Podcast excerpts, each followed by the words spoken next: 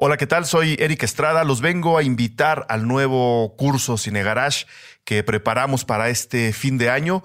Eh, lo imparto al lado del gran Sergio Guidobro, a quien ya han escuchado en varios programas de Cine Garage. El tema eh, es muy interesante, es muy grande y nos va a dar para platicar mucho. Fronteras, cine e identidad. Vamos a explorar los distintos tipos de fronteras, a veces psicológicas, espirituales, físicas, que ha pintado el cine, en particular el cine mexicano, y lo vamos a ir abordando a lo largo de tres muy bonitos módulos que diseñamos tanto Sergio como yo. Arrancamos el 13 de diciembre con un módulo, el 14 que es sábado, vamos a estar aquí en las instalaciones de Cine Garage platicando los siguientes dos, dos módulos. Si ustedes son Patreons de Puentes o de Cine Garage, tienen un gran descuento que espero que que, aprovechen. Eh, para pedir más información de cómo, eh, cómo pagar, dónde pagar, cuánto pagar, escriban a joaquín.cinegarage.com. Ahí les van a dar toda la información, pero se los digo desde ahora, los Patreons pagan dos mil pesos. La gente que no sea Patreon paga dos mil quinientos, pero ahí les dicen ya dónde, cómo y cuándo. Repito, empezamos el 13 de diciembre, terminamos el 14, Fronteras, Cine e Identidad, nuevo curso de Cine Garage que imparto al lado del gran Sergio Huidobro.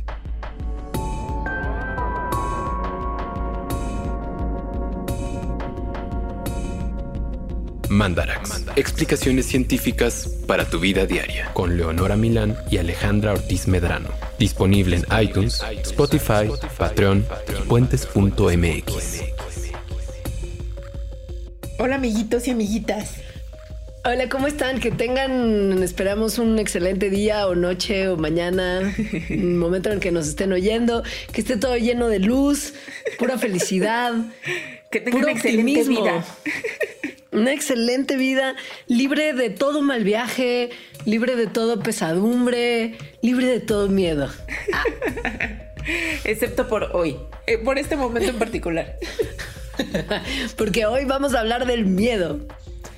No manches, yo este, este episodio cae muy bien a mí ahorita porque estoy leyendo un libro de mucho miedo, pero me da miedo de verdad. Lo vi en tu Twitter y tengo ahora como curiosidad del morbo porque a mí sí me gusta. Güey, no me gusta para nada ver películas de miedo, pero me gusta mucho leer libros de sustos. Uh, te va a encantar. Bueno, lo voy a revelar para todos. Es de una escritora argentina que se llama Mariana Enríquez. Creo que ella en general escribe de mucho espanto. Y este que estoy leyendo se llama eh, Las cosas que perdimos en el fuego. Y son cuentos, está de mucho... O sea, si hay alguno, hay uno en particular que, que preferiría no haber leído nunca. Neta. Sí. Wow, esas son palabras mayores, porque a ti sí te gustaba que te asusten.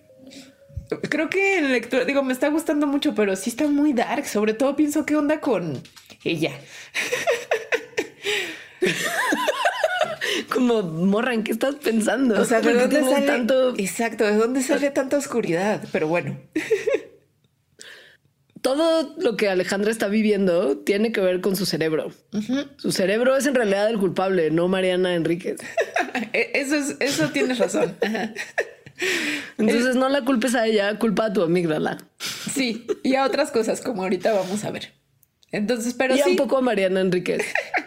y a mi historia personal y en fin, ¿no? Ah, sí, claro. Pero el miedo es algo que no es particular de los humanos. Eh, probablemente ni siquiera sea particular de los animales, sino es particular más bien de la vida. Es una respuesta súper vieja, es literal como tan anciana como la vida en la Tierra y es una reacción que ha ido evolucionando a lo largo de la historia de los seres vivos para proteger a los organismos contra amenazas o posibles amenazas al menos que puedan estar poniendo en riesgo su integridad. O sea, lo que se percibe como amenaza. ¿No? Por eso, por eso un miedo, un miedo muy complejo en los humanos es, por ejemplo, la ansiedad, que no necesariamente tiene que ver con que sí exista una amenaza tal cual, sino la idea de que sí, claro. Y lo que también pasa cuando ves cosas como películas de terror, que no es que tengas una amenaza real, pero ¿no? Hoy, yo con este cuento. Hoy yo con ese cuento que preferirías nunca haber leído. Sí, preferiría. Lo que pasa cuando Alita lee el cuento que nunca debió haber leído es que en su cuerpo ocurre una reacción del miedo que empieza en el cerebro y se mueve a través de su cuerpo para ajustarse para estar listo para una reacción de defensa o de huida. Y esta reacción de miedo empieza en una región del cerebro que es como del tamaño de una almendra y que está más o menos por en medio, que se llama la amígdala.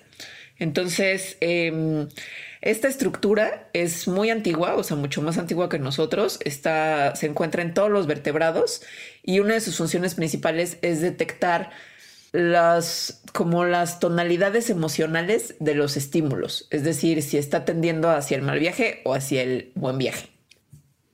Por ejemplo, cuando ves la cara de una persona que está enfrente de ti, la amígdala se activa y la reacción que tiene es más pronunciada si la cara de la persona que estás viendo está como mostrando señales de enojo o de amenaza. Y si te enfrentas a un estímulo que directo puede sí realmente significarte un peligro, como que te encuentras con un depredador, hay una reacción que es la respuesta del miedo en la amígdala, que activa áreas que están involucradas en la preparación de las funciones motoras que están como participando en la respuesta de pelear o huir. Ya hemos hablado, creo que, de pelear o huir, ¿no? Sí, sí, que justo esta respuesta de pelear o huir empieza a desatar como un montón de otras reacciones corporales que muchas tienen que ver con hormonas que se asocian al estrés, como la epinefrina, o sea, la adrenalina o la norepinefrina. Em, que hace, pues sí, que el cuerpo esté preparado para lo que tenga que surgir, ¿no? Que generalmente pues es huir o pelear. Entonces el cerebro se pone como hiper, alerta, las pupilas se dilatan, eh, la respiración empieza a acelerarse, igual el ritmo cardíaco y la presión sanguínea. Entonces el cuerpo está como listo para, para la defensiva la glucosa se va hacia los músculos y el esqueleto, mucho más de lo que estaría normalmente siendo llevada hacia allá por el torrente sanguíneo, y se apagan un poco también las funciones que no son en ese momento fundamentales, como la digestión. O sea, el sistema gastrointestinal se detiene, bueno, no se detiene, pero su proceso se vuelve mucho más lento. Y si estabas comiendo un sándwichito en el momento en el que llegó el depredador, este sándwich no va a ser digerido correctamente y lo vas a tener que repetir como toda la tarde. Desde ahora les digo. Entonces, bueno, la amígdala es sobre todo una cosa emocional. No hay nada de racional involucrado en esta respuesta de la amígdala. Sin embargo, eh, hay otras partes del cerebro que están conectadas con la amígdala, es decir, todo forma como un sistema, en particular el, hipocampo y el córtex prefrontal. Estas partes del cerebro lo que hacen es que interpretan ya de una forma, eso, como más racional o cognitiva, aquella amenaza que se está percibiendo. Entonces estas partes del cerebro procesan la información como a un nivel superior de lo que lo hace la amígdala. Y esto ayuda a quien está sintiendo miedo, o sea, a las personas, saber si este riesgo que están percibiendo es real o no es real. Y si resulta que no fuera real, por ejemplo, cuando vas a un zoológico y estás viendo a un león en una jaula que es como de, ay, qué susto, pero de repente dices como de, ay, güey, no, no, no, me da miedo. En realidad está lindo, mira cómo boteza y se estira como un gatito. ¡Ay, son todos gatos! Denle una caja al gato. Esa reacción es cortesía de que el hipocampo y el córtex frontal procesan la información de contexto y le bajan 10 rayitas a la respuesta que provocó la amígdala. Es como de, güey, tranquilo, estamos todo bien.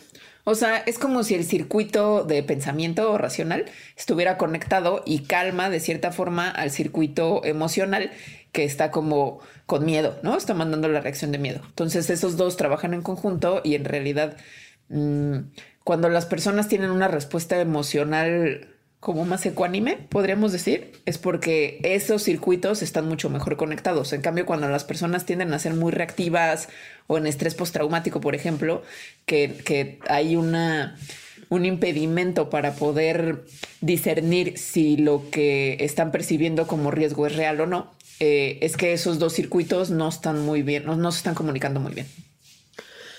Existe también, por supuesto, la cuestión del contexto. Como muchos otros animalitos, nosotros aprendemos nuestros miedos sobre como a partir de experiencias personales, como haber sido, por ejemplo, atacado por un perro agresivo te puede generar un miedo muy fuerte hacia los perros. Pero Claro, pero no nomás si te atacaron a ti. Si viste en algún momento que un perro muy agresivo atacó a alguien más, vas a tener una reacción de miedo al respecto, tal que incluso si de repente ves un letrero de cuidado con el perro es peligroso, te puede desatar la respuesta del miedo también. Eso porque nosotros aprendemos a través de instrucciones, de palabras habladas, de notas escritas, de cosas que leemos.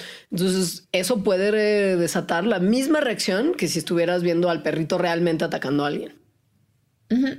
Y eso también implica que pues los miedos pueden ir cambiando. Este, digo, hay algunos que probablemente estén muy arraigados si te pasó una cosa así súper traumática, pero hay otros que a través de las mismas experiencias pues se va modificando la reacción que se tiene ellas. Como por ejemplo, yo que le tenía mucho miedo a los extraterrestres. Qué padre. ¿Algunos en particular o a todos como en, como a la idea, a la idea de vida alienígena visitando la Tierra. ¿Cuándo, ¿cuándo fue esto? Mm, pues desde muy chica, o sea, yo creo que desde que supe que eso era una posibilidad, no sé, a los cinco años, yo creo, hasta, pues no sé, la prepa. O sea, muy grande. Bueno, ya bastante grandecita. o sea, el, Día de la Independencia, la película con Will Smith, era terrorífica para mí. Bueno, ellos eran muy malos aliens y parecían calamares. No, pero no la podía ni ver. O sea, de verdad me daba muchísimo miedo el chupacabras, la posibilidad de que el chupacabras fuera extraterrestre, o sea, como que el chupacabras en sí mismo me daba cierto miedo. Pero la idea de que fuera extraterrestre ya terror. Qué loco. Y ya, ya no me dan miedo. Quizá porque viste a algunos de tus amigos disfrutar mucho el Día de la Independencia y reír de la posible amenaza de los aliens y toda la evidencia de que chupacabras era como un perrito enojado. Creo que se conecta mucho con Mars Attacks, con la película de Mars Attacks, que es buenísima. Ahí creo que empezaron a dejarme de darme miedo. La amo. Y eso que hay, esos sí son malos, malos. Pero son muy chistosos. Y hablan chistoso. Sí.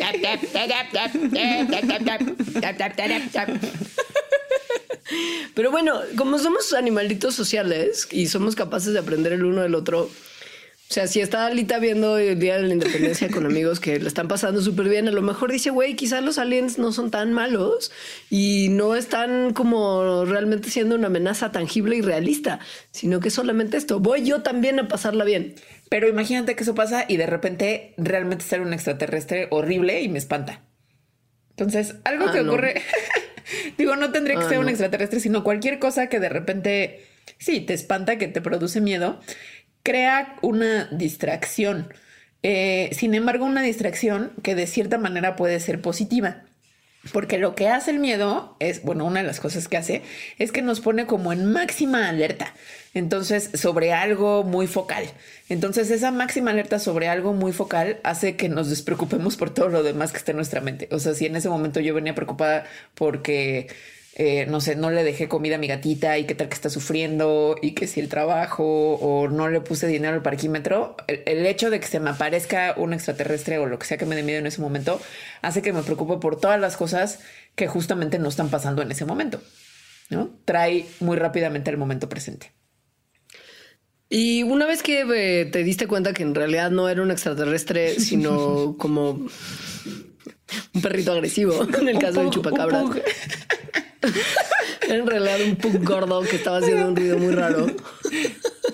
en ese momento como retomas la sensación de que estás en control de tus circunstancias y de lo que está ocurriendo, probablemente la experiencia te dejará con una sensación como de satisfacción, y confianza en tu habilidad de enfrentarte a eso que originalmente te asustó. Es como una cosa que tiene mucho que ver con la necesidad que tenemos de sentirnos que tenemos control de las cosas.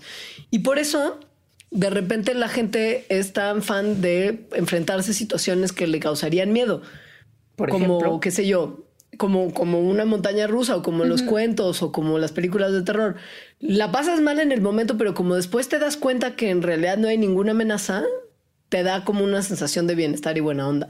Y luego también, según yo, por eso, cuando vas al cine a ver una película de terror o si vas como a la casita de los sustos o ese tipo de cosas con, con más gente, con más banda, especialmente si es si son tus amigos, por ejemplo, y la experiencia pues es una experiencia social donde no todos están aterrados o de repente uno se asusta más y entonces los otros se burlan y se ríen o se dan cuenta que todos están aterrados y se dan risa a sí mismos, etcétera. Entonces, como somos animalitos sociales, esto, o sea, que socialmente esté pasando un estado emocional que no es el miedo, hace que cambie nuestra aproximación a esa misma situación. Entonces, hay varios factores, no nada más el cerebro y lo que la amígdala esté sintiendo eh, o reaccionando en ese momento, que influyen en la manera en que experimentamos el miedo, que son el contexto, esta distracción de la que hablamos y el aprendizaje social, o sea, lo que esté pasando, lo cómo estés viendo la reacción de los otros. Algo que según yo es mm, bastante común ver en niños pequeños. O sea, como que niños de tres años, así que, que ya hablan, pues, ¿no? Pero están chiquitos. Según yo, eh, con frecuencia de repente voltean con sus papás y les preguntan como, esto está bien o esto está mal, ¿no? O sea, esto sí me da miedo o no.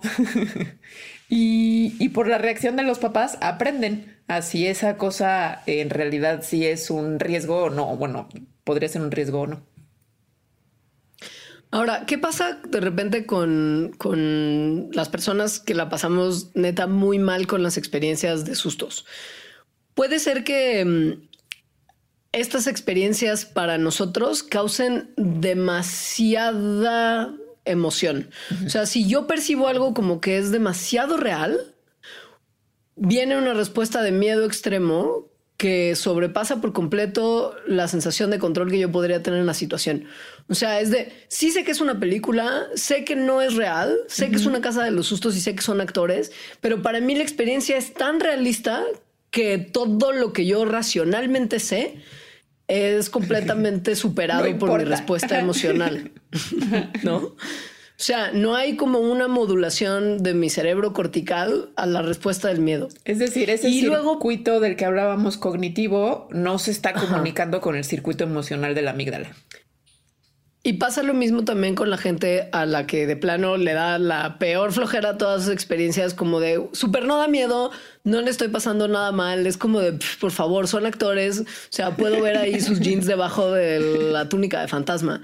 Y para ellos estas experiencias pueden resultar aburridas. Y tiene que ver también, por ejemplo, en algunas ocasiones con que tienes demasiado contexto. O sea, si alguien especialista en los procesos de vida del ser humano que sabe que los zombies igual y no podrían darse biológicamente, como alguien quizá que escuchó el mandarax de la muerte y de todos los procesos de descomposición y así, pues igual ve The Walking Dead y no le da la misma, la misma sensación de angustia que le daría a alguien que no tiene ninguna idea y que piensa como de, bueno, pero ¿por qué no podría haber zombies? Igual y si hay zombies.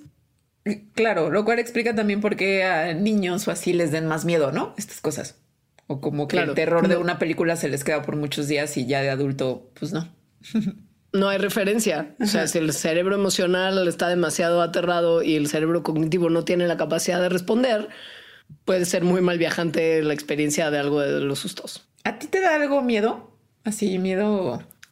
Mm. Me sí, no me gustan, no me gustan las. Eh, me da mucha me da mucha vergüenza confesar esto, pero no me gustan las situaciones en las que existe la posibilidad de algo supernatural. ¿Como cuáles son esas situaciones? O sea, como, no, no, como, como estar en un lugar como muy oscuro que te dijeron como de, güey, aquí han salido, aquí espantan. Ah, ya. Y entonces es como de, sabes, en la noche se aparece no sé qué, y es como de, tienes que ir al baño en la noche ahí, y es como de, no, no, qué angustia. Y sé que no, pues ya sabes, pero hay una parte que no lo puedo evitar. Me da o sea, como, como tour de cementerio con Carlos Trejo, no sería tu onda. O a cañitas. No, y como justo como estos lugares como que, estamos programados probablemente para pensar que son creepy, como casas grandes, oscuras, como de techos muy altos y sombras, como también medio, no, no sé, pues como sí, como casa embrujada, no, no puedo. A mí me da mucho miedo las películas de exorcismos o de cosas del diablo porque se te puede meter en cualquier momento, ¿no? Claro. no, como que pienso mucho en que esa, o sea, bueno, como el, todo lo, o sea, como las imágenes y todo eso como, como religioso y así, me saca de onda. Mm. Y luego los que son casos reales, que eso luego se estila mucho, o sea, como basado en hechos reales. Este, pienso, no manches, como qué, qué, qué locura que puedas llegar a eso sin que se te mete el diablo. Claro, como un estado mental tal que, que sientes que estás poseído. O sea, y tu cuerpo reacciona como que sí. La opción paranormal, que miedo que existe el diablo y se te meta, creo que es muy, muy poco probable. La, la opción no paranormal me da más terror aún. sí, como la idea, mi cerebro dejó de funcionar. Y, de alguna manera. Y de alguna manera hablo en arameo. que después de oír el disco de Cabá en el que como que cantan en idiomas, ya todo el mundo puede hablar como lenguas milenarias, ¿no?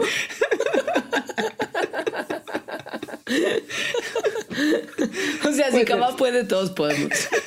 Si Cava puede sin estar, sin estar, eh, ¿cómo se dice cuando estás poseído? poseído. Ha habido obviamente porque los humanos hemos sido miedosos desde el, inicio de los tiempos, mucha búsqueda de dónde era el centro del, del terror en el cerebro. Se entendía que era algo cerebral, pero como que no se sabía exactamente qué parte de la cabeza era la que tenía que ver con el miedo. Y la primera vez que se asoció la amígdala con esta sensación fue en 1930, cuando dos científicos haciendo de esta ciencia que es muy invasiva y muy mala onda para el animalito estudio, quitaron con así cuchillitos los lóbulos temporales de unos monos resus. Y mm, sin amígdala, que estaba en el lóbulo temporal, estos changuitos se aproximaban a objetos y animales que normalmente les daban miedo, como serpientes u otros monos más grandes, sin ningún tipo de empacho. O sea, llegaban como de, ah, qué, tranza, serpiente, yo estoy todo bien, no voy a huir de ti. Porque pues había una ausencia del miedo que, según los investigadores que hicieron este experimento, estaba causada directamente por la falta de amígdala. Entonces la amígdala desde esos momentos, que es como la década de los 30 del siglo pasado, empezó a asociarse con ser la estructura cerebral del miedo en general. Em, y a partir de eso empezó como cada vez más la idea de que el miedo es un conjunto de respuestas psicológicas y corporales que ocurren de una sola forma. O sea, que hay una manera universal de una ruta cerebral que se activa cuando el cuerpo reacciona pues a un estímulo y, que esto provoca miedo. Em, y entonces en esta, en esta reacción y en esta como caminito universal, la amígdala sería esencial porque es la que estaría detonando la emoción del miedo a través de varias reacciones que estimulan o inhiben cosas que pasan en el cuerpo, ¿no? Como lo que dijimos que de repente hay más adrenalina, baja la presión sanguínea, etcétera. Y esto eh, sería tanto en humanos como en otros animales. Hubo una señora que fue un caso de estudio muy importante para estos momentos iniciales de entender la biología del miedo. Y era una señora que tenía una enfermedad genética que va obstruyendo poco a poco la amígdala durante la niñez y la adolescencia. Es una enfermedad que, que existe que se llama Urbach-Wiese. Y esa mujer saludable, con inteligencia promedio, tenía una relación con el miedo súper rara le pusieron un montón de pruebas que tenían que ver con estímulos que normalmente provocarían miedo, como enfrentar la araña o serpientes, pero ella no tenía ninguna reacción de miedo que pudiera ser identificada. Y esto encontraron tenía que ver con que tenía daños en la amígdala. Entonces, si sumas todas las evidencias con este caso en particular, pues ya se entendió que sí había un órgano, pues como una parte del cerebro que tenía una importancia especial en el proceso del miedo. E, esta señora que se le conoce como SM, pues porque es eh, anónima, es medio famosa ese caso, porque en realidad sí, si lo buscan, hay como pruebas que, le hacen para ver si siente uno miedo y, es muy impresionante que no lo sienta. O sea, que sí reconoce que lo que está viendo puede ser atemorizante para otras personas, pero ella no siente nada de miedo.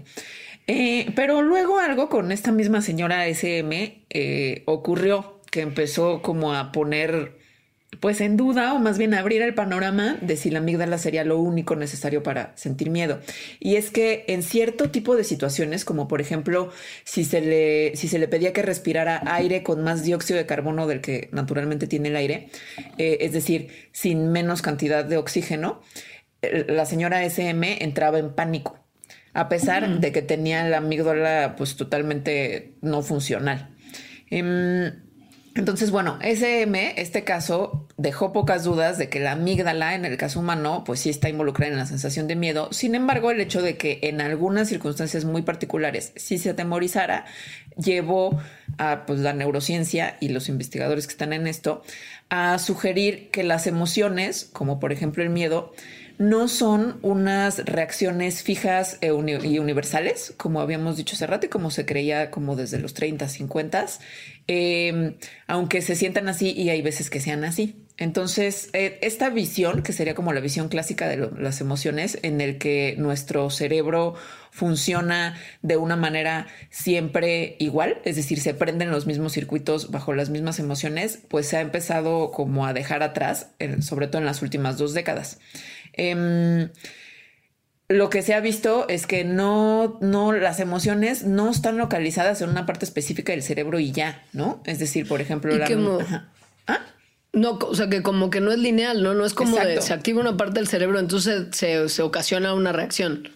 Y, no nada más una parte del cerebro da esa reacción, sino que más bien una misma circuito cerebral, o sea, una forma de que se prende el cerebro, puede dar diferentes tipos de emociones. Y también diferentes tipos de emociones pueden estar dadas por circuitos diferentes del cerebro, aunque se sienta igual. Entonces, eh, pues sí, esto, esto es importante señalar porque mucho de lo que vamos a estar hablando en el programa pues tiene que ver con la amígdala, porque efectivamente un montón de los estudios fueron hechos bajo esta visión de que la amígdala es lo principal y en realidad sí es muy importante, pero no es lo único y se puede sentir miedo a través de diferentes formas. Por ejemplo, em, bueno, más bien algo que empezó a, a, ser importante o a ser estudiado después de que cambió o que está cambiando esta concepción es que no lo más importante no es el cerebro, ¿no? Sino que hay, hay otras cosas también súper importantes que más bien es la interacción del cerebro con el contexto en el que esté ocurriendo una experiencia atemorizante y las experiencias pasadas, como lo hablamos hace ratito. No nada más es la estructura cerebral, ni la estructura cerebral es lo más importante.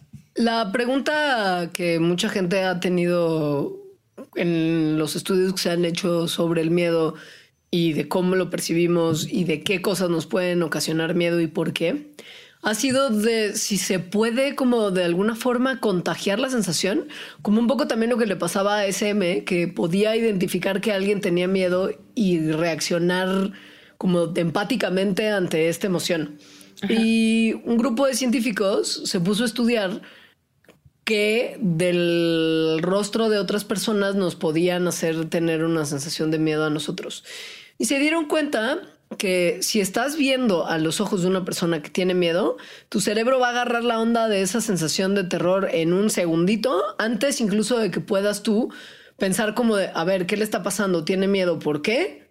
¿Qué es lo que le está ocasionando esto? O sea, como que es como de, ves los ojos de alguien con miedo y tu cerebro es como, y después empiezas a procesar qué está pasando. Pero sí hay una cuestión que tiene que ver con que reconocer una expresión de miedo en la cara de alguien quizá te podría salvar a ti la vida porque qué hubo con que está viendo algo que es una amenaza que no solamente es una amenaza para esa persona, sino que también puede ser para ti. O sea, es una reacción que tiene mucho sentido que ocurra. Y tiene que ver con, particularmente con los ojos y con qué tanto del blanco se ven los ojos. O sea, como que cuando tienes miedo abres mucho los ojos, como, como la chava de Psycho, que justo además de la toma se va como hacia su cara y hacia sus ojos, ¿no? De... Es eso. O sea, los ojos son los que, los que están comunicando de mejor manera la emoción de miedo y que se, las otras personas lo pueden leer mejor y por lo tanto contagiarse de ese miedo también. Bueno, y no solamente hay contagio con el tema de los ojos, mis queridos Fanderax. hay también otras cosas que emitimos y que nuestros cuerpos manifiestan que pueden transmitirle a otros la idea del terror. ¡Qué rico! Guácala, qué rico. Guácala, qué rico. Tiene que ver con el olor del sudor. El sudor en particular que producimos cuando tenemos miedo. O sea, no es el sudor cualquiera, no es el sudor de fui al gym y me tocó hacer pierna y luego hice cuello y entonces súper así, predicador, así, wow, mira mi pose, mira mis músculos. Ese sudor no es, es el sudor de, ah, sudor como de estrés y de miedo. ajá, sí, yo lo he notado, ¿eh? Yo he notado que cuando tengo sudor de estrés huele distinto. Perdón Yo nunca por he hecho esa. Sí, ah, para Yo mí nunca es he muy ese evidente. experimento. Pero bueno, ni siquiera es que sea así tan, tan evidente según estas investigaciones. Pero pues sí, lo que están viendo es que el olor del sudor producido por miedo o por estrés cambia el comportamiento, o sea, es, es registrado en el cerebro de otras personas y además puede cambiar el comportamiento de estas otras personas. Y lo hicieron de una forma muy padre, que es que a, a personas que se estaban aventando de paracaídas por primera vez en tándem, es decir, no eran profesionales ni nada, eh, no- recolectaron eh, su sudor de sus axilas, del sudor que lo que sudaron mientras iban cayendo. Que digo, aunque les pueda estar gustando, seguramente había cierto estrés. Y después, este De- sudorcito sí. Se lo dieron a oler así tal cual, bajo la naricita de voluntarios, de sorprendentemente voluntarios. que estaban en la máquina de nuestro procedimiento favorito de las Jans contemporánea, que es la máquina de resonancia magnética funcional. A estos voluntarios. Esto permitió ver como... Sí, Es o sea, permitió ver en tiempo real. Sí, pero además es muy importante que a los voluntarios no les dijeron lo que estaban oliendo, lo cual está, o sea, si es por la ciencia, también está un poquito pasado de lanza. Pero Ay, bueno, pero era importante. ol- oler algo desagradable es una cosa que, o sea, comparado a te abrieron el cerebro y te extirparon el óvulo temporal que le pasó a los changuitos con el claro. experimento de la amígdala. O sea, Sí. Entonces, bueno, les dieron a oler pues, que lo que no sabían que era justo para no provocar o sesgar una reacción. Em, y entonces estas personas voluntarias, al oler esto, se mostró en las máquinas de resonancia electromagnética que tenían activación de la amígdala, de la amígdala que como ya hablamos, pues tiene mucho que ver con el miedo. Y luego también les dieron a oler sudorcito de personas que habían sudado pues en el gym, por ejemplo, o sea, en condiciones no estresantes o por calor. Y eh, cuando olían ese sudor, no tenían esa reacción en la amígdala. hay sospecha de qué es lo que genera esta reacción, que es una hormona esteroidea llamada androstadienona. Y se está planeando sintetizar esta hormona que a mucha gente le ha parecido de repente como medio, como un riesgo, Como poco con ético. cuestiones como poco ético, porque pues, si es una sustancia que si la hueles despierta una sensación de miedo en tu cuerpo, es como que hubo con que este experimento en el que se detectó esa sustancia está pagada por el ejército estadounidense y que hubo con que quieren sintetizar una sustancia que provoca miedo en las personas. Es como muy pocas cosas suenan tan malignas como todo esto. Pero ¿por qué? Si el ejército estadounidense paga muchas cosas nomás para, para el avance del conocimiento. Dijeron que no están pensando usarlo para nada malo, como inducir miedo en los enemigos, en, en el campo de batalla. No, no va a ser así. Lo que dice la subdivisión del ejército gringo que está organizando que se haga esta investigación es que, Que, que por cierto, podría que por ayudar- cierto, o sea, esta subdivisión trabajan adentro del Pentágono. O sea, sí estamos hablando de, Sí. de- de ese tipo de película. Y además es una parte, es una parte del gobierno estadounidense que tiene como mucha teoría de la conspiración asociada, como de que están haciendo experimentos muy locos con aliens y cosas, que es DARPA, el proyecto, la agencia de proyectos de investigación de defensa avanzados. O sea, son como de lo que neta si buscas DARPA en internet y pones DARPA conspiracy, te salen un montón de cosas súper locas. Pero bueno, la realidad es que lo que dicen los de DARPA es que puede más bien tener esta sustancia, ayudar al entrenamiento de gente que va a desempeñar trabajos muy estresantes, sobre todo en cuestiones del ejército, como soldados, pilotos de guerra, cirujanos de guerra. Y pues el entrenamiento sería mucho más realista si tienes que desempeñar tu entrenamiento en una situación de simulación de miedo. O sea, con tu cuerpo como trabajando en reacción de huida o pelea sintéticamente inducida. Además, como el miedo estimula la alerta, que estés en el momento presente, que estés como más vigilante, más atento, entonces también, según ellos, lo podrían usar como un estimulante, es decir, para mantener a personas que necesitan estar como alertas durante largos periodos, pues sí, como, como activas, ¿no? Como al tiro. Por ejemplo, cuando haces un viaje en coche o traileros durante toda la noche que son muy largos. Y la realidad es que, como lo mencionamos ya varias veces, el miedo no es una reacción que nada más sea producto de la interacción de tu cerebro con una sustancia, sino que hay un contexto puesto alrededor. Y si el contexto no te indica que es una cosa que realmente debería aterrorizarte, probablemente el tener contacto con esta hormona no te genere un terror real, sino nada más como el estado físico de alerta o huida. Lo cual, bueno, está. E-, este argumento que están diciendo, la verdad es que está muy extraño porque en realidad el miedo, pues es una sensación física. o sea, si te sientes alerta o así, bueno, tendrías que ser así un meditador de 30 años de meditación para que no te importara. pero bueno. Sí, tiene, tiene sus bemoles, digamos, pero pues bueno, están haciendo la investigación. Ni modo, eso va a pasar. ¿Te parece si hacemos aquí un corte? Sí, me parece muy bien. Em, Ahora volvemos. Este episodio de Mandarax es presentado por Aldo, Eric Damián, Teresa Antonio, Ana Paola Gudiño, María Rosa Valencia, Ciotzil Rubio, Mariana Gándara, Tamara de Anda, Jesús Mendoza, Pili Miramontes, Corina Hurtado Reyes, Aldair González, Di Hernández, Gina Mejía, Josué Ávila, Gibran Alexis, Héctor Rivera, Alexander Ubaldo, Jorge Díaz, Luis Morales y Fernando García. Tú también puedes ayudarnos a seguir construyendo Mandarax como lo hicieron Miguel Santiago, Jonathan Villicaña, Tania Navarro y Eduardo Alonso durante el mes de noviembre de 2019. Gracias por ayudarnos a construir puentes. Y resulta, digo, ya que estábamos hablando antes de esta breve pausa de cómo se contagia el miedo, que no solamente es contagioso, sino también hereditario. Ajá, o sea, hereditario como, pues sí, como si tu papá tenía chinos y te heredó los chinos, así.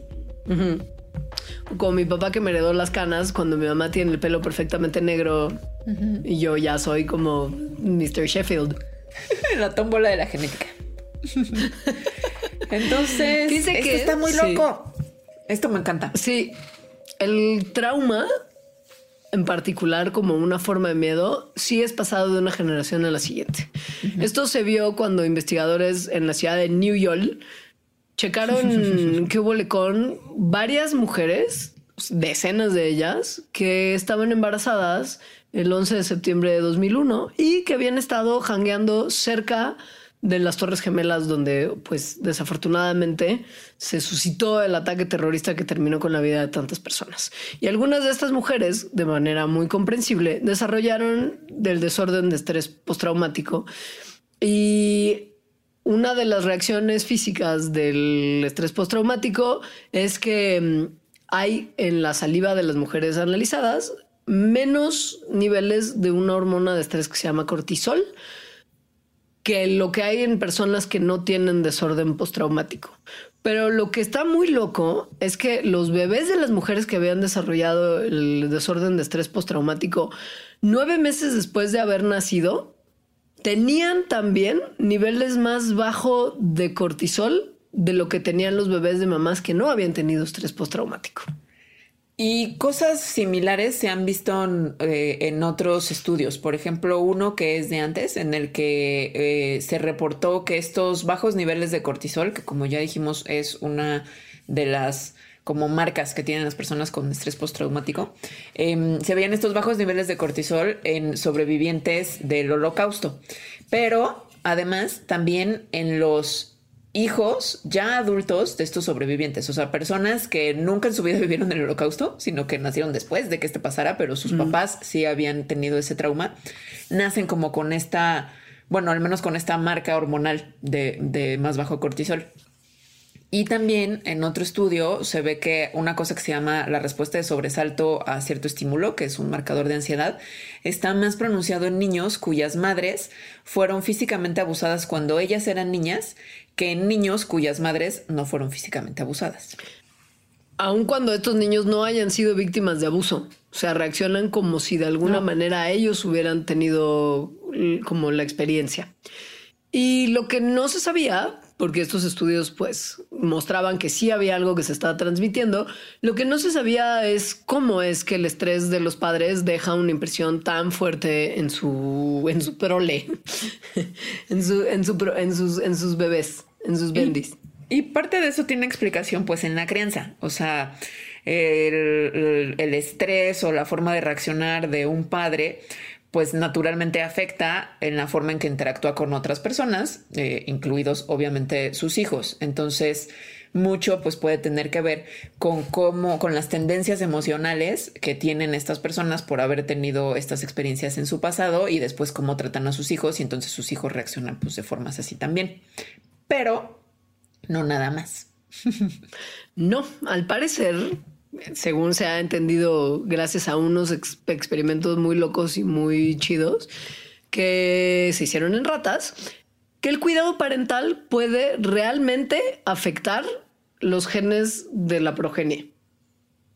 o sea, si tienes, por ejemplo, cachorritos de rata que han sido muy consentidos por sus mamás, o sea, lamiditas, como espulgaditas, como muestras de cariño de roedor, tienen cambios muy distintivos en su epigenoma. Y se notan los marcadores químicos que se pegan en el DNA, que es esto justamente, que son los que prenden los genes y los apagan también. Los cachorritos de rata que no tuvieron el consentimiento materno no muestran estos, esta como jiribilla en estos marcadores químicos. O sea, no tienen como marcas epigenéticas de nada. Esa sería como la explicación de que si tus papás o los papás de estas ratas o de personas te tratan de cierta forma, pues entonces eso hace cambios en cómo tus, eh, tus genes se están expresando. Sin embargo, pues sigue siendo una cosa como de crianza, ¿no? Crianza con interacción con la expresión genética. Em, claro. Pero hay otros experimentos que están muy impresionantes en los que se revela que no nada más tiene que ver con la crianza y con cómo la crianza puede eh, intervenir en el prendido y apagado de genes, sino tal cual con que las experiencias traumáticas por sí mismas pueden heredarse genéticamente. O epigenéticamente tal vez. O sea, el chiste es que pueden heredarse de una generación a otra a través de moléculas que se pasan eh, de alguna manera. Y esto... Ah, las células sexuales. Sí, entonces... Em, a pesar de que te críen de otra forma, ¿no? O sea, no tiene nada que ver con la creencia que estamos diciendo. Esto es unos experimentos padrísimos que, en particular uno que hicieron con ratones macho, en los que los condicionan, como a los perritos de Pablo, a, tener miedo ante un olor en específico. Entonces es condicionamiento súper clásico en el que un olor, que, era creo que un olor como a cereza o, almendrita o algo así dulce, le ponían el olorcito a los ratones y al mismo tiempo que les ponían el olorcito, les daban una descarguita eléctrica. Entonces... En una eh, patita.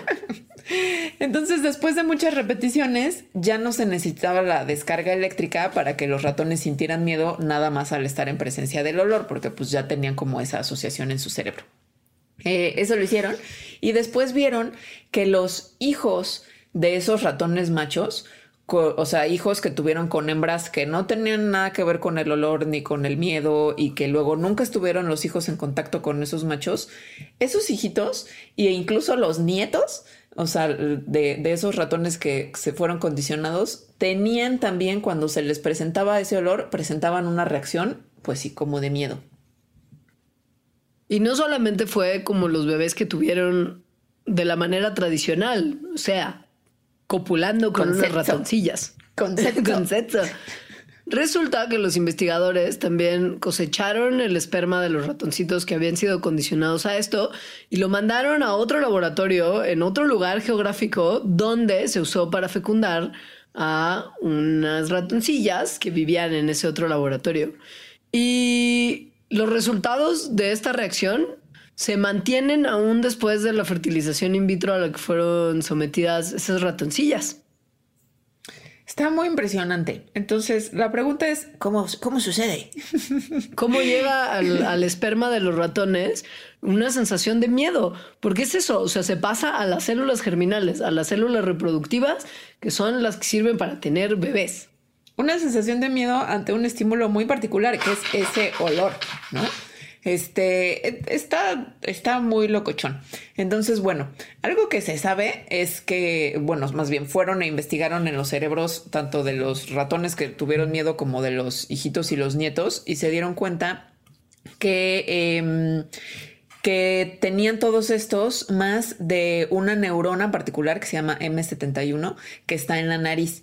Entonces, estas células, estas neuronas contienen un receptor que detecta el olor al que, al que fueron condicionados para tener miedo. Entonces, en los ratones que tuvieron miedo, digamos, se, se reprodujeron más de estas neuronas y esto de alguna forma pudieron bueno, se transmitió esta información a los espermas y de esa manera fue heredada a sus hijitos y a sus nietos. Ahora, la pregunta que sí está muy misteriosa es cómo esa información de cierto olor se transmite eh, al cerebro de los hijitos. Bueno, se transmite más bien del cerebro hacia las gónadas para producir espermatozoides.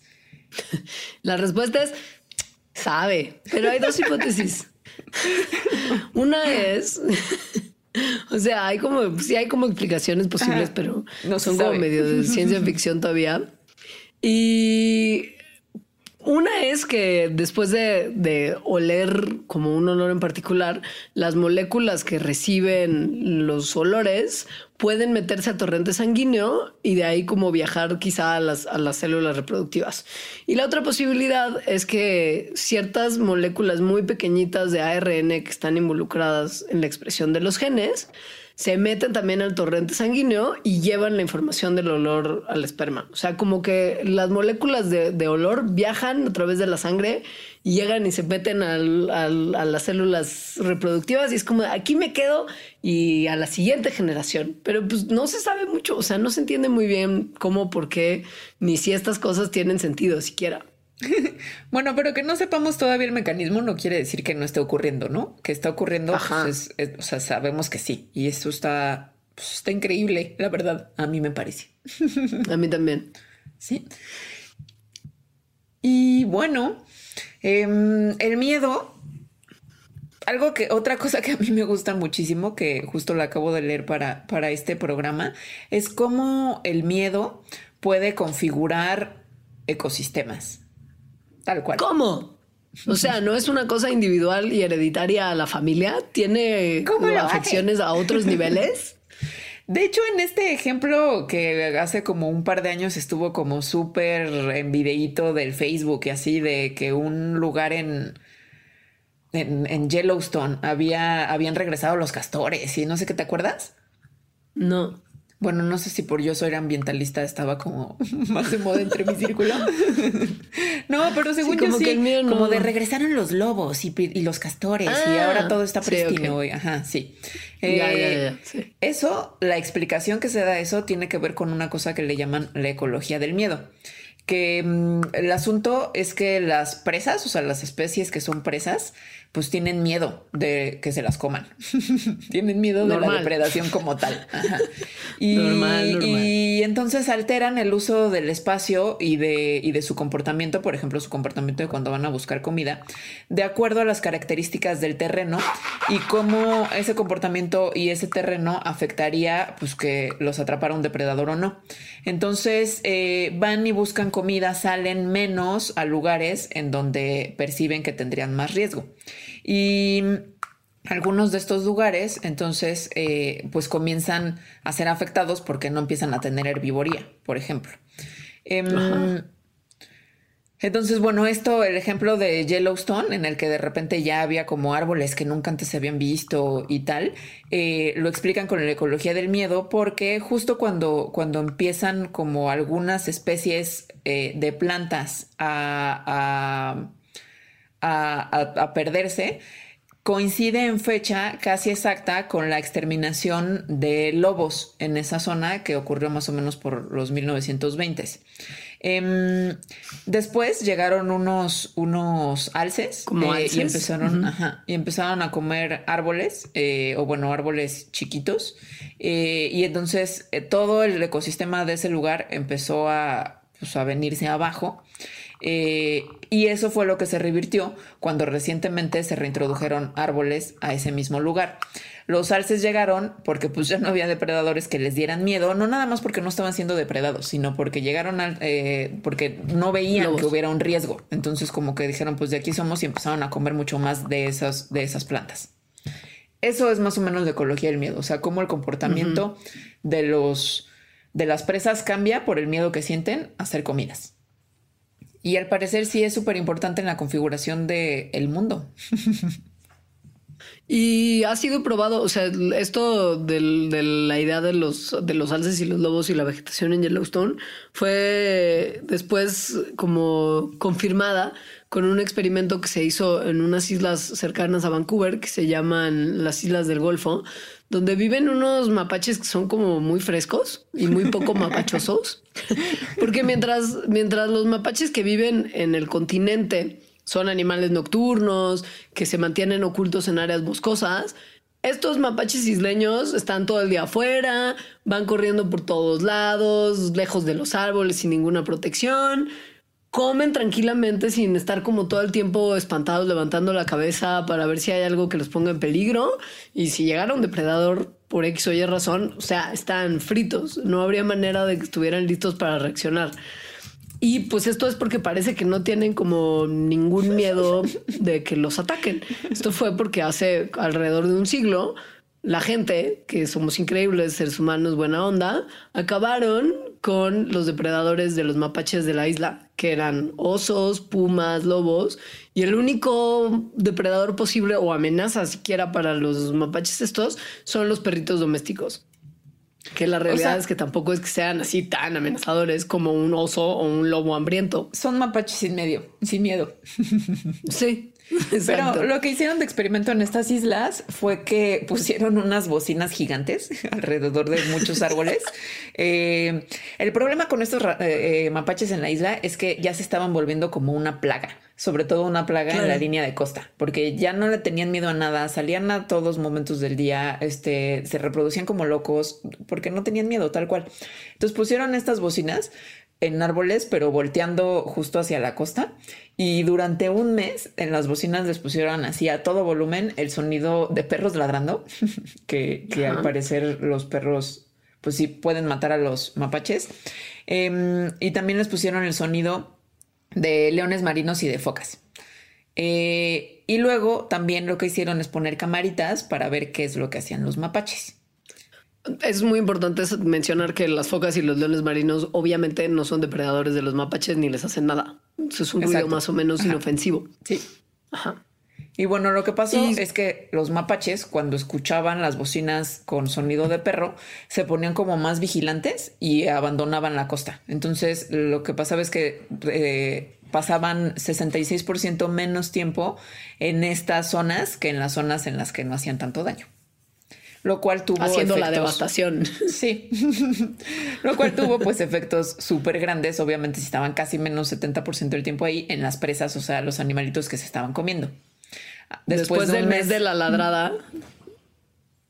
Ajá, o sea, después de un mes de, de, estar escuchando perros que ladraban, el equipo encontró que había 81% más peces en las albercas de roca de la zona, 59% más gusanillos, 61% más cangrejos y por supuesto, eso también tuvo un efecto en las poblaciones a las que estos otros organismos afectan. O sea, bajaron los números de unos peces con los que compiten los cangrejos y de unos caracoles a los que los cangrejos se comen. O sea, pasó más o menos lo mismo que en Yellowstone. Se arregló la situación porque les metieron miedo a los mapaches, lo cual no pasó cuando les ponían el sonido de las focas. Y esto afectó a toda la costa, o sea, era como si el miedo hubiera afectado como toda la línea costera, desde los mapaches como tal, hacia los caracolitos más pequeños que se comían los cangres. Y eso también ha sido probado, o bueno, se han hecho experimentos o observaciones en otras especies, no nada más en estas. O sea, la ecología del miedo es una, es una, es un, una cosa que se estudia, pues, ¿no? Por ejemplo, se ha mostrado que en estas mismas islas, em, eh, los gorriones crían 40% menos polluelos si les ponen bocinas con sonido de halcones. A pesar de que todo lo demás en el contexto de los nidos eh, sea como seguro, ¿no? O sea, que haya, que en realidad además no haya halcones. Claro. es pura piña. Es pura piña que configura ecosistemas. Me encanta. Sí, a mí también. Y esto se podría usar, me imagino, como para el bien, no nada más para la experimentación. En vez de andar metiendo como la especie que se va a comer a la especie que ya se salió de control, que es algo que históricamente ha funcionado mal. O sea, ya en algún momento hablaremos de lugares donde esto ha tenido consecuencias funestas para las poblaciones nativas o la Australia. Estamos hablando de ustedes, malditos tontos. Xochimilco y los manatís. Pues esto no sirve. Si, si puedes como condicionar de otra manera sin estar como metiéndose, ahorita este lo va a arreglar, se los va a comer a todos y no pasa nada. Y es como de vatos, no funciona así. Pero bueno, es muy prometedor. O también si no tienes tantos, o sea, ¿no? Igual y si quieres reintroducir lobos, que tal vez no sería tan mala idea si lo haces bien, eh, pero dices, oye, necesito cientos de miles de lobos o de carnívoros grandes para que el ecosistema vuelva al estado en el que lo consideramos balanceado. Y, entonces está imposible, mejor ya no hacer nada, pues igual y no necesitas esa cantidad de, de lobos o de animales, sino nada más necesitas unas bocinotas que, que, que parezca que hay un montón de carnívoros. De verdad, me encanta esta idea. Felicidades a esos investigadores de las bocinotas. Ojalá las bocinotas sean, sean eh, promocionadas como por voceo Yamaha o así. Claro. Yo me imagino como poblaciones humanas siendo condicionadas a través de bocinotas. Es como si quieres tener una playa tranquila, prístina, pones unas bocinotas en las que tienes como una música horrible a todo volumen y entonces todo el mundo se va huyendo de ello. Aunque creo que produciría el efecto contraproducente según mis observaciones de playas, en donde la gente misma lleva bocinas, a veces grandes, a veces Sí, chicas, pero que casi siempre suenan muy mal, con música Porque están que- tronadas, porque Exacto, le suben el sí. volumen así a todo. Sí, sí, porque están escuchando la música desde el YouTube, donde se oye muy Ajá. mal, amigos, no lo hagan. Este, y espantan a los demás. o bueno, a mí. Es verdad. Sí. Pero ¿qué tal si les pones como Fernando Delgadillo en esas bocinas tronadas? Todo el mundo se iría. no sé, ¿eh? o sea, en estas bocinas Ah. tronadas yo he escuchado una gran variedad de cosas.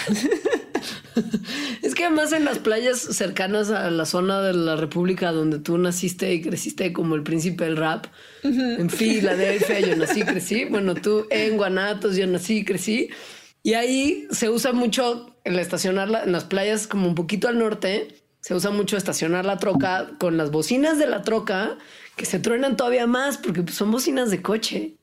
Esto se estila en todos lugares, ¿eh? en la ciudad, en aquí en Valle, en la playa, en playas fresas. O sea, porque luego no los en playas fresas piensan que la música lounge es la mejor. Lo mejor para la playa es nada de sonido.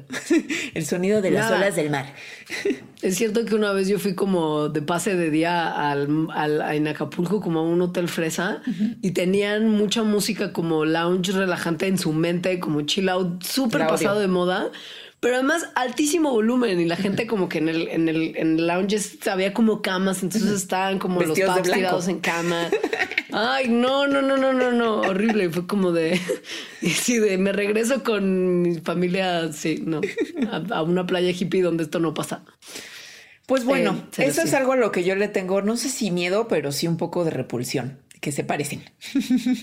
¿Crees que si tuvieras Bendis tendrían como la repulsión a las bocinas con lounge en Hotel Fresa heredado de, de- de ti? Sí, yo creo que sí, pero yo creo que heredado por su crianza, a menos que se quisieran revelar y pusieran eso en la casa, ¿no? Por eso no voy a tener bendiz. Vistecu el gato no hace esas cosas y por No. eso la queremos.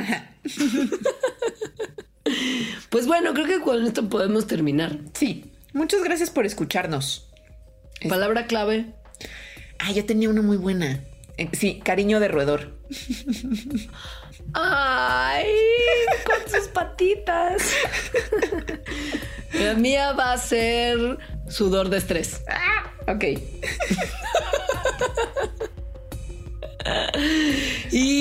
Nada, comuníquense con nosotros a través de las redes sociales del programa, que estamos en Facebook como Mandarax lo explica todo, en Instagram como las Mandarax y en Twitter como solo Mandarax, así arroba Mandarax. Y en nuestras redes personales yo estoy como arroba Leos. Y yo estoy como arroba alita-emo. Ponen ahí la palabra clave y nos, nos dejan su mensaje. Si les gustó el programa, si no les gustó, si les gustaría que habláramos de un tema en particular, tomamos muy en cuenta sus sugerencias. Sí, muchísimas gracias. Los queremos, Los queremos, un montón. Que tengan muy Sí. bonito par de semanas. Y si ya no nos escuchan hasta el año que entra, feliz Navidad y esas cosas, porque ya es casi Navidad. O sea, ya. Ya se acabó el año. Adiós. Bye. Adiós.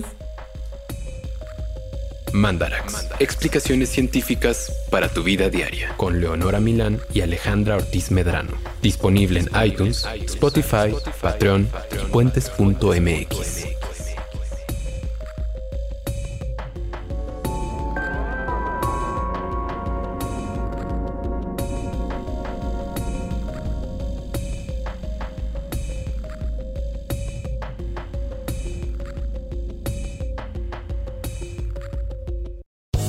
Land Casino asking people what's the weirdest place you've gotten lucky? Lucky? In line at the deli, I guess? Aha, in my dentist's office.